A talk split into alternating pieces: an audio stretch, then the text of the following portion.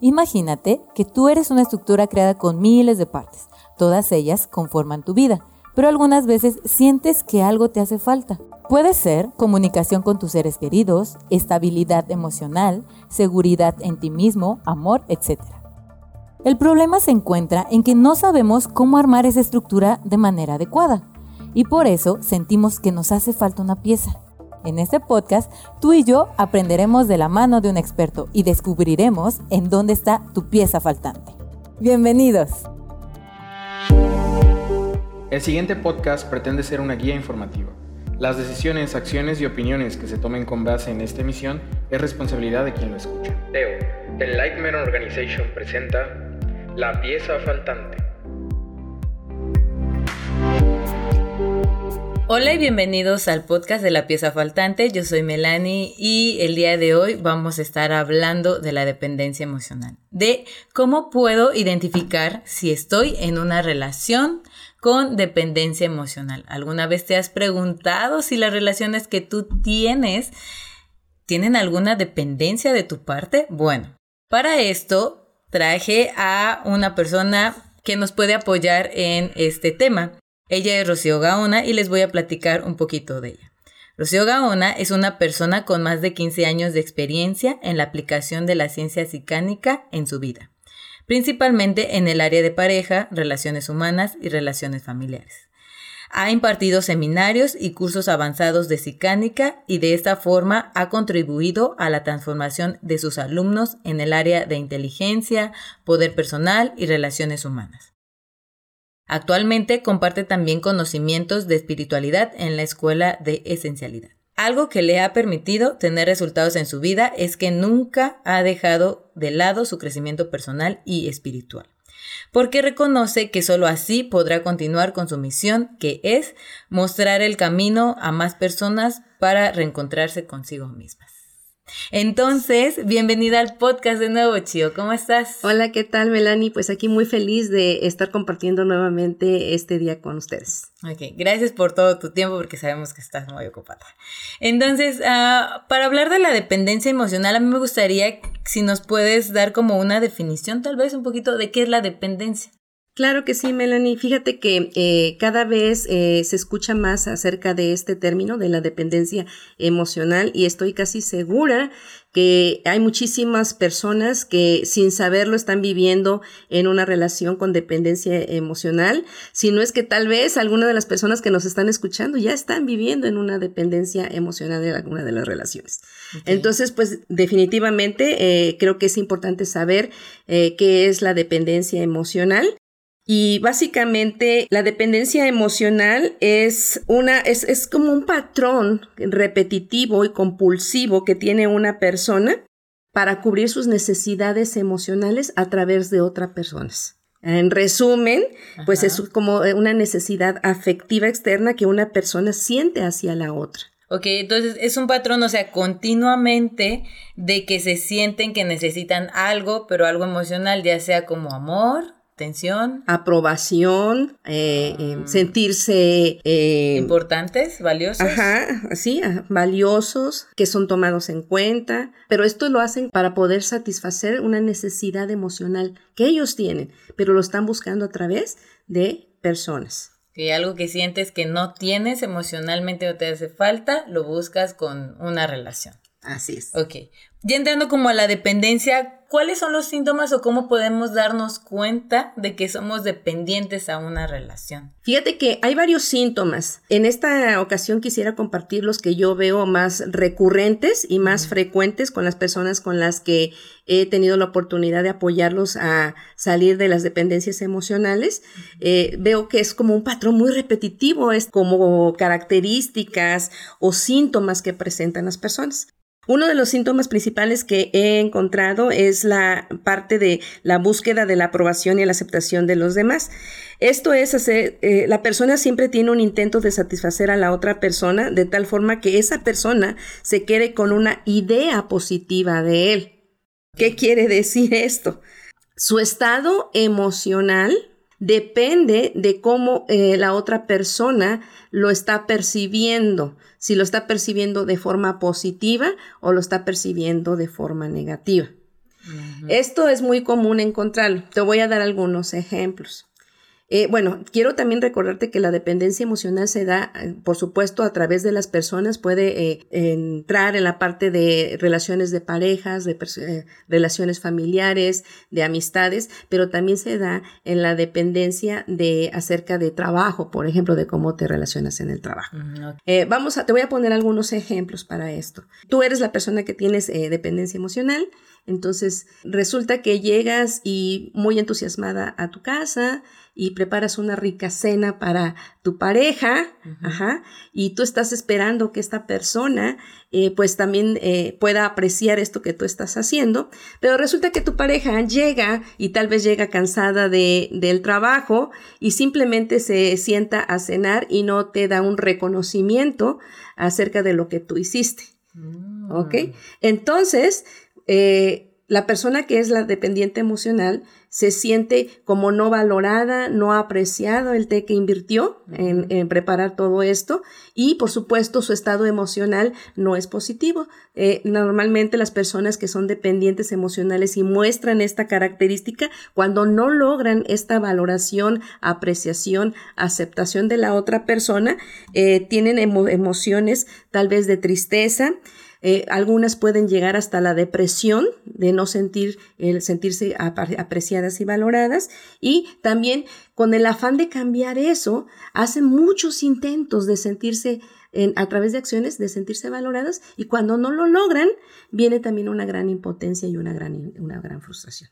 Incluso hasta enojo por no poder lograr alcanzar eso. Ok, entonces uno de los puntos importantes es darse cuenta de con qué personas cuando yo estoy haciendo algo o les hice algo con una intención de que me vean, ya sea que me feliciten, ya sea que me, que me den cariño o con alguna intención y esta persona no lo hace, o sea, eso, está cansado o simplemente está en su rollo o simplemente la persona no es muy expresiva o qué sé yo, y basas que todo tu día o toda tu semana se basó en que esa persona no, no respondió como tú querías, o sea, te hizo sentir triste, te hizo sentir enojada, dices, es ahí cuando tienes un síntoma de dependencia emocional. Así es. Y fíjate que aquí estás mencionando algo bien importante, porque tú dices, esta persona me está haciendo sentir triste, me está haciendo sentir enojada, y no es así. Quien está decidiendo por esta eh, búsqueda de apreciación y valoración quien tiene estas emociones es la persona. La otra persona no está eh, metiéndose adentro de ti para causarte estas emociones. Esto ya está dentro de ti. Tú decidiste como sacarlas a la luz, digamos así. Exacto. Bueno, aquí tengo como un poco de duda porque hay veces en que sí uno espera algo de una persona y esta persona tal vez no reaccionó como uno quería y uno se siente triste. Siento que también es a veces un poco natural, no todo el tiempo, pero sí pues, o no sé si no es tan natural. Fíjate, es bien interesante. Lo que pasa es que cuando tú lo haces con la intención de sentirte valorada y eh, aceptada, entonces ya estamos hablando de un patrón de dependencia emocional. Cuando tú lo haces de forma desinteresada, simplemente por una muestra de amor, de aprecio hacia la otra persona, no estamos hablando de una dependencia emocional. Solo lo haces porque quieres. Porque quieres, porque quieres dar algo de ti hacia esa relación. Entonces, quitar las, las expectativas de lo que damos eh, nos apoyaría tal vez a este punto, como en todo lo contrario, tal vez un poquito. Ok, así es. Otro de los síntomas, ¿cuáles serían? Fíjate, hay otro síntoma eh, que creo mucho que muchos de ustedes se van a identificar, es la necesidad de siempre tener el control. Mm. ¿Qué quiere decir esto? Quieres tener el control de la vida de la otra persona. ¿Y por qué lo haces? Lo que quieres es asegurar que esa persona esté contigo. Ajá. No quieres perderla. Ahora con las tecnologías que tenemos, eh, puedes eh, detectarlo fácilmente cuando recurrentemente toda esta persona con la que tienes dependencia emocional estás constantemente buscándole por WhatsApp, mandándole mensajes, quieres saber en dónde está, qué está haciendo, con quién está, a qué horas va a llegar, por qué no ha llegado, ¿sí? ¿Qué está haciendo todo su día, no? Ajá, ¿qué está haciendo? Pero es como muy recurrente estar, y si no, y también lo haces tal veces con llamadas telefónicas, ajá. Cuando ya llegan a grados muy, muy altos de dependencia emocional, Incluso hay quienes transgreden la privacidad de estas personas eh, y tal vez si tienes acceso al, celular estás buscando tener el control con quién se comunica, eh, mm. con qué frecuencia lo hace, qué les dice, ¿ok? Entonces quieres como tener eh, este, este control y lo único que buscas es tu seguridad. Ajá, lo que quieres es como tener a esa persona segura. Más adelante vamos a ver por qué quieres tenerlo seguro. Ok, entonces, si tú siempre estás diciéndole a tu pareja o a la relación que tengas, dónde estás, porque estás. De hecho, yo recuerdo que hay amigos o amigas que sus parejas les pedía fotos de dónde estaban. Ajá. O sea, entonces era como, ok, creo que ahí no está muy sana la relación cuando ya le estás pidiendo foto de que realmente estés ahí. O sea, creo que todos tenemos. Eh, al principio un grado de inseguridad y que tenemos que trabajar en, en, este, en esta inseguridad, pero cuando llega a límites como de mándame tu ubicación o mándame una foto donde estás o casi casi dame tu horario desde las 7 de la mañana que te levantas. Y creo que también algo muy recurrente es que, no sé, lo he visto hasta en parejas que están como en WhatsApp o en Facebook, lo que sea, y ya se despiden, pero si uno no se quita la conexión online, de que está ahí todavía hablando con otra persona, uno de los dos dice, bueno, ¿y qué está haciendo? Pero si ya se despidió, ya me dijo que se iba a dormir, ¿por qué no se está durmiendo? Eso entraría dentro de la dependencia emocional. Ajá. Y quiero decirte, Melanie, creo que no lo mencioné al principio, que eh, todas estas eh, síntomas se dan porque eh, se desprenden de una baja autoestima, ¿ok? Inseguridades. No hay suficiente amor propio. ¿No? hay suficiente valoración a sí mismos. Por eso es que estás buscando tenerla a través de otras personas. Mm, o sea que hay que ir a nosotros mismos cuando queramos tener control. Así es, más adelante te voy a dar algunos tips que te pueden apoyar a poder ir saliendo de una relación de dependencia emocional. Ok, bien. Okay. También hay que tener cuidado porque recuerdo que en esta parte del control, una de ambas partes dice como, es que te estoy cuidando, es que quiero saber dónde estás, ¿no? No disfrazarlo como... O, luego lo disfrazan de que con esta situación de inseguridad con la que vivimos el día de hoy, es mm. importante saber, ¿ok? Que yo sepa exactamente dónde estás. Ajá. Y, si así fuera, fíjate, es bien interesante. Eh, es la persona que está tratando de, de controlar, ¿Cómo se siente cuando hay este miedo a la inseguridad? ¿Cuáles son las emociones recurrentes? Cuando tienes miedo a la inseguridad. Ajá, que le pase algo a la otra persona. Pues como angustia, ansiedad. Ansiedad, miedo. Entonces la otra persona no quiere realmente saber en dónde está la otra persona. Lo que quiere estar buscando es evitar sentir esto. no sentir ansiedad, no sentir el miedo, todo esto. Entonces aquí si te das cuenta ya empezamos a empalmar esto de que es como la búsqueda externa de satisfacer ciertas necesidades emocionales cuando tienes quieres tener en este caso el control de la persona. Ahora, te decía que eh, la parte de tener el control también viene de otro síntoma. Ajá. Quieres tener el control porque tienes miedo a la soledad. Porque no te quieres quedar solo. Correcto. Entonces, una sensación muy, muy habitual cuando tienes miedo a la soledad es eh, la experiencia de que sin esa persona ya la vida no tiene sentido. Mm. No vale la pena. ¿Ok? Ah, pierde todo sentido. El, tu propósito de vida se pierde porque está colgada 100% a esa persona. ¿Ok? Así que una persona con este síntoma considera ah, la relación con esa persona lo más importante en su vida. Hasta sus propios proyectos, ¿no? Ah, los pone sobre ante sus propios proyectos, ante sus propias metas. Y también cuando están en, esta, en este, este miedo a la soledad, lo que quieres menos es evitar, o lo que quieres es evitar la ruptura de esa relación. Y por lo tanto, haces cosas para satisfacer a la otra persona. Y cosas que tal vez no son de tu agrado, ¿no? Y quiero que observes cómo se, este síntoma se relaciona también con la parte de aprobación. Porque tienes miedo, pero buscas la aprobación. Ajá. Entonces quieres, haces, haces intentos para retenerlo, ajá, para sentirte tú apreciada, valorada por él, ¿sí? Y también eh, quieres tener como el control de, la, de esa persona. Todo está como ligado, ¿no? Así es. Ajá. Entonces, normalmente la persona que es dependiente emocional y tiene miedo a la soledad, hay, hay eh, momentos en los que se vuelve muy, muy grave esta, esta situación de miedo a la soledad y lo que hace esa persona es aguantar cualquier cosa de su pareja. Así sean las cosas más negativas, las aguanta, las soporta, porque tiene un miedo tremendo a estar sola. Y esos pueden ser desde cosas pequeñas como de este no cumplimiento de palabra o que de repente no te hizo caso de algo, hasta cosas más fuertes como groserías, insultos, que te llegue a pegar, que te, no sé, puede que te quite dinero, que te haga un fraude, no sé, cosas grandes. ¿no? Y lo permites porque tienes un miedo tremendo a estar sola. O también la infidelidad, que aguantas que te sea infiel y tal vez dentro de tus valores no está como la, poli, la poligamia, ¿no? Entonces este, tú aguantas que te sea infiel una y otra vez porque tienes miedo a que él se vaya. Así es. Entonces, el simple hecho de eh, imaginarse, porque es tan solo la imaginación de imaginarse estar sola, eh, crea emociones de mucho miedo, mucho estrés, mucho pánico, ansiedad en la persona.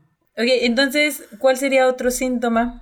Además de el miedo a la soledad. Eh, otro síntoma también importante en las personas que son dependientes eh, emocionalmente es que tienden a crear un ideal de la persona con la que están dependientes emocionalmente. Mm, como tu gran príncipe azul salvador de todo. Correcto. Fíjate, todos los seres humanos tenemos eh, ciertos defectos, eh, cometemos ciertas fallas. Sin embargo, cuando tú estás en una relación de dependencia em, emocional, tratas de no ver eso en tu, en la, con la otra persona. Y cuando lo logras ver, tratas de minimizarlo. Justificarlo. Justificarlo. Voy a hablar, por ejemplo, no sé, de mi hermana, en donde yo amo muchísimo a mi hermana, eh, somos muy allegadas, eh, es tremendo el amor que siento con ella. Pero ella normalmente, dentro de sus características y cualidades, eh, siempre está en incumplimiento de palabra, no conmigo, con muchas otras personas, ¿ok? Y vamos a suponer que estamos en, una en una reunión familiar en donde quedamos de vernos, no sé, a las 10 de la mañana. La, tu hermana no, mi hermana no llega a esa hora. ¿sí? Y las personas empiezan a preguntar por ella. Entonces yo, eh, al tratar de no, no, que no se, sea visto esa parte de ella, y eh, puedo justificar de que tuvo mucho trabajo, este probablemente está en el tráfico, pero la verdad es de que es inevitable ocultar que ella recurrentemente en su vida tiene una falla de incumplimiento de palabra muy recurrente. Fíjate, he tenido personas que eh, tienden a idealizar a las personas a tal grado que están con en una relación en donde su pareja, esto normalmente lo veo muy, muy pegado en parejas, muy ligado a parejas. La pareja, pues la verdad es de que no tiene una intención de lograr metas en su vida, no tiene aspiraciones. Y esta persona que es la dependiente emocional es la que ahora sí que lleva o, es la que tiene los logros, es la que tiene, alcanza sus metas, ajá. Pero al, al, tratar de que esto no sea visto, ajá, trata también de poner en alto a la otra persona, diciendo, es que él sí logra esto, él lo alcanzó tal meta, ajá. Ah, ok. Ok. Es como que tratas de enmascarar y ocultar hacia los ojos de los demás. Porque si lo ocultas con los demás, pues te lo crees más fácil, ¿no? Pero fíjate, lo que he encontrado es que los demás, claro que ven los defectos de esa persona. La único que no la quiere ver es la persona que está con dependencia emocional. ¿Faltaría otro más? Sí, este, eh, hay uno último que también es muy recurrente y es esta necesidad de estar siempre cerca de la otra persona. Pegaditos, como muéganos. Ajá. Así es.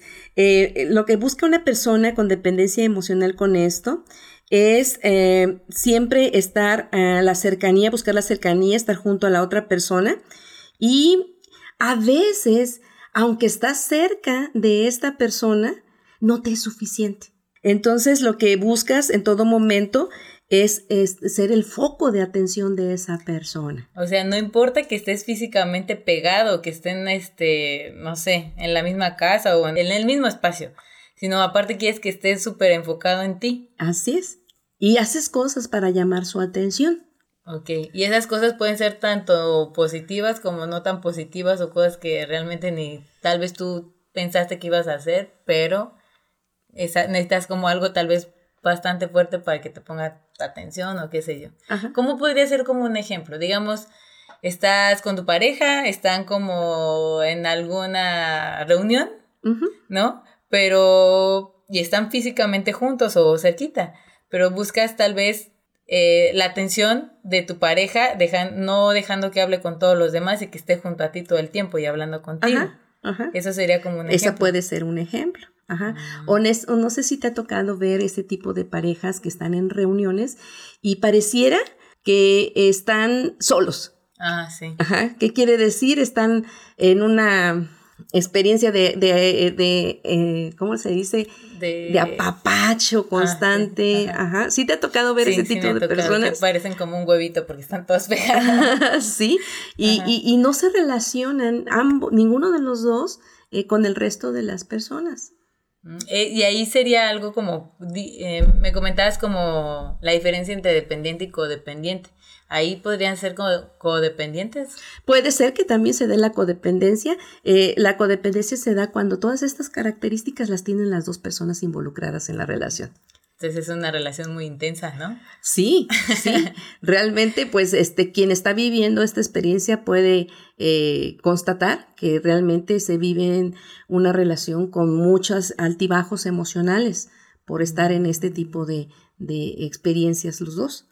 Pues básicamente estas son las, las que yo he identificado más, Melanie. Hay varias otras más, ajá. Incluso este, estaba yo eh, incluyendo, pensando incluir en esta charla algunas de las frases que luego decimos cuando estamos en, una dependencia eh, emocional. Ajá. ¿Cuál sería como? Eres toda, todo para mí cuando le ah, dices a la persona. Sin ti no puedo vivir. Ah, pues escucha unas rolitas de Luis Miguel y ya. sí, entonces eh, son frases que normalmente eh, las usamos. Ajá. Mm. Eh, pues a ver si luego tenemos una, una segunda parte de este tema. Está, es muy amplio, ajá. pero fíjate que muchas también de estas, estas este, frases, estas experiencias, son como que las aprendemos porque también lo, lo vemos permeado en el resto de la sociedad. Ajá, en las películas, en las canciones, Ajá. Este, en otras relaciones, que obviamente nos comparamos con otras relaciones que probablemente no fueron las más sanas y nosotros como que llevamos ese mismo patrón. ¿O con tus papás? Así es. Ajá. También te, recuerdo que te mencionaba que la dependencia emocional se da en diferentes niveles, se da en las familias, padres e hijos, etc. Alguna relación es básicamente lo mismo. Entonces, ahora sí, ya vimos como los síntomas. ¿Cómo yo puedo darme cuenta, quitarme la venda, hacerme un poquito la nube para un lado para darme cuenta de si realmente tengo dependencia? Ok, el primer paso es reconocer que tienes algunos de estos síntomas que te mencioné. ¿Por poquito que sea? Por poquito que sea. Porque no vayan a decir, no, yo no soy tan controladora o yo no soy tan búsqueda de la aprobación. Ajá. Con poquito, que te sienta, como que sentiste algo ahí como en tu pechito que dices, ¡ay! ¿No? Ajá. Y aquí es bien interesante porque fíjate que eh, el reconocer a veces son de las cosas más difíciles que nos cuestan hacer. Eh, sin embargo, una de lo que te puede, una de las cosas que te puede dar como la pauta eh, para identificar que realmente algo está pasando en esa relación son las emociones negativas que tú sientes y experimentas en esa relación. Si hay miedo, hay ansiedad, hay este frustración, enojo, hay algo ahí que está alertándote en, que, puede existir algo en esta relación. ¿okay? tienes que trabajar. Entonces, el primer paso Identifica si estás viviendo y experimentando estas cosas. Con alguna de, las, de los síntomas que nos mencionaste. Ok. Y el segundo paso, Si lograste identificar, o a, lo mejor ni siquiera lo logras identificar, pero está ese foquito alerta diciéndote que hay emociones que te están indicando que algo está sucediendo, el segundo paso que tienes que hacer es acudir con un profesional para que te proporcione la ayuda adecuada para poder eh, restablecer el amor propio, la autoestima en ti. Porque todo se desencadena de esta, esta falta de amor hacia ti mismo, ¿sí? Y desafortunadamente en la escuela tradicional nos aprendemos de muchas cosas, pero no nos enseñan cómo poder restablecer todo este amor propio. Mm. Por eso es importante la ayuda de un profesional. Aquí un profesional puede ser desde ir con un psicólogo, un terapeuta o en la aquí en los podcasts hemos hablado también de lo que llaman este como personas capacitadas que te apoyan como en tus experiencias emocionales, ¿no? Es correcto, ajá. En, aquí en las escuelas de, la, en el Instituto de Ciencias Psicánica tenemos profesionales especializados en apoyar a las personas a restablecer esta, este amor propio y autoestima y en otras, muchas otras cosas más. Ok, entonces buscar ayuda es más porque a veces no, no podemos verlo totalmente, entonces una persona profesional nos puede ayudar un poco a tener como conciencia de cuál es el, de dónde viene todo eso, ¿no? Así es, correcto. Y em, otra de las cosas que es importante que comiences a hacer, y es el tercer paso, es que comiences a recuperar tu independencia. Muchas veces cuando estamos en una relación en donde tenemos dependencia emocional, eh, de las primeras cosas que eh, sucede a nuestro entorno es que nos alejamos de las amistades, nos, eh, ya no nos permitimos relacionarnos con otras personas. Entonces, una de las cosas que podrías comenzar a hacer es nuevamente contacta a tus amistades, haz planes con ellos en donde no involucre a la persona con la que tienes dependencia emocional. Ajá. Ahora sí que comienza a vivir nuevamente tu vida, rescata esa, esa experiencia de tener y conocer a nuevas personas, tener nuevas relaciones, salir, tómate un café con, con tu amigo, tu amiga. Creo que muchas veces no hacen eso porque sienten que puede haber como otra persona que de repente conozcan o se involucren y es ahí como el miedo, uno de los síntomas de que conozcan otra persona y todo lo que sabemos, ¿no? Pero más allá es que tú lo estás haciendo no para buscar otra persona porque tú ya tienes una persona, sino para recrearte, para seguir como con tu vida. O sea, no significa que por estar saliendo con amigos ya vas a encontrar como un reemplazo o algo así. Es correcto.